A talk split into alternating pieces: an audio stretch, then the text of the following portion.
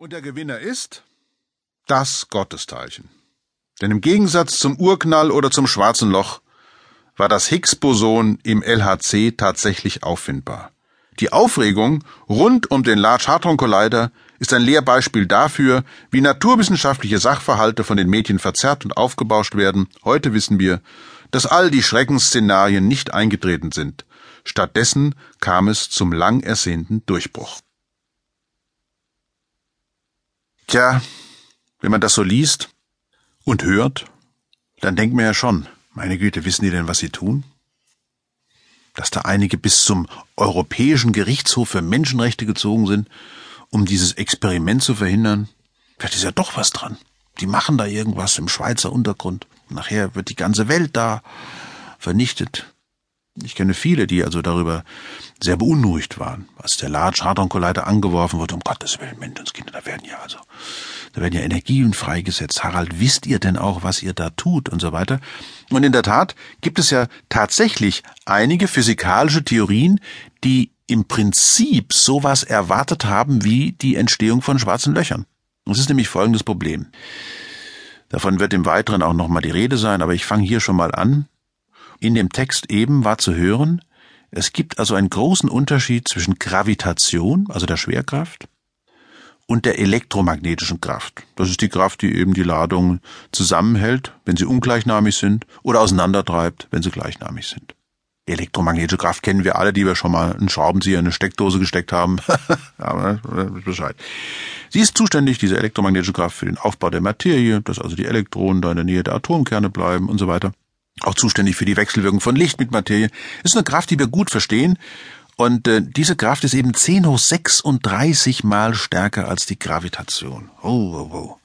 Jetzt gibt's eine uralte Idee, nämlich die Idee, dass am Anfang des Universums, also nah am Urknall, alle Kräfte eine einzige gewesen sind. Jetzt betrachten wir für Spaß nur mal diese beiden Kräfte, Gravitation und elektromagnetische Kraft. Der Unterschied zwischen den beiden ist 10 hoch 36. Das ist eine Wahnsinnszahl. Es ist eine Trillion mal eine Trillion. Eine Eins mit 36 Nullen.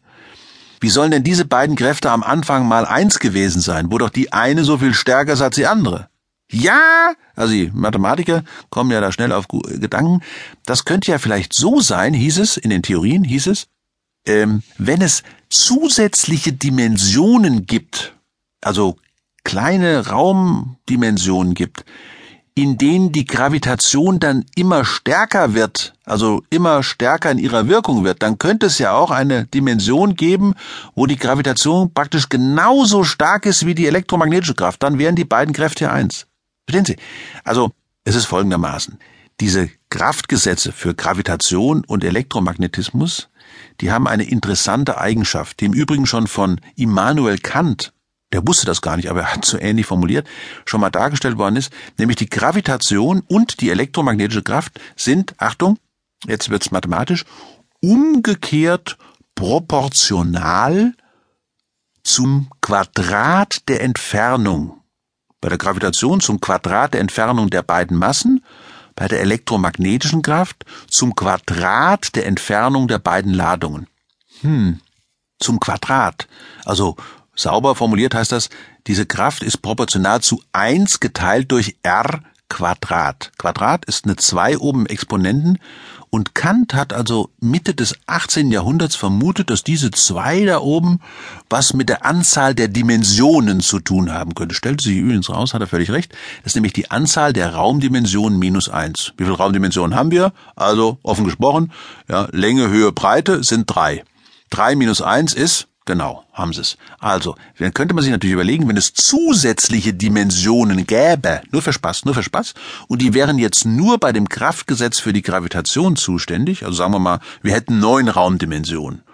Neun minus eins ist, genau, acht. Also wäre die Gravitation ab einem bestimmten Abstand, würde die stärker anwachsen, nämlich eins durch R hoch acht, stärker anwachsen als die elektromagnetische Kraft. Nur wenn die Gravitation dort unten bei irgendeinem Längenabstand anwüchse, schöner, schöner Konjunktiv, dann würden sich natürlich viel schneller schwarze Löcher bilden. Uh, So war die Idee. Man spricht hier von den sogenannten Extradimensionen. Extra große Extradimensionen. Mit anderen Worten, wir hatten eine mathematisch formulierte Theorie, die eine Vorhersage gemacht hat, dass nämlich der Large Hadron Collider bei den Energien, die er erzeugt, äh, es möglich machen könnte, diese Theorien experimentell zu überprüfen. Und was ist dabei rausgekommen? Nix. Es sind keine schwarzen Löcher entstanden. Ta ta ta ta. Mit anderen Worten, diese Theorien sind tot. Tja. Also, der Large Hadron Collider ist eben wie jedes Experiment eine Guillotine, die darüber entscheidet, was übrig bleibt und was nicht. In diesem Fall sind die großen schwarzen Löcher, die am Anfang sogar vor Gericht behandelt wurden, eben inzwischen gestorben. Tut mir leid. Vorbei.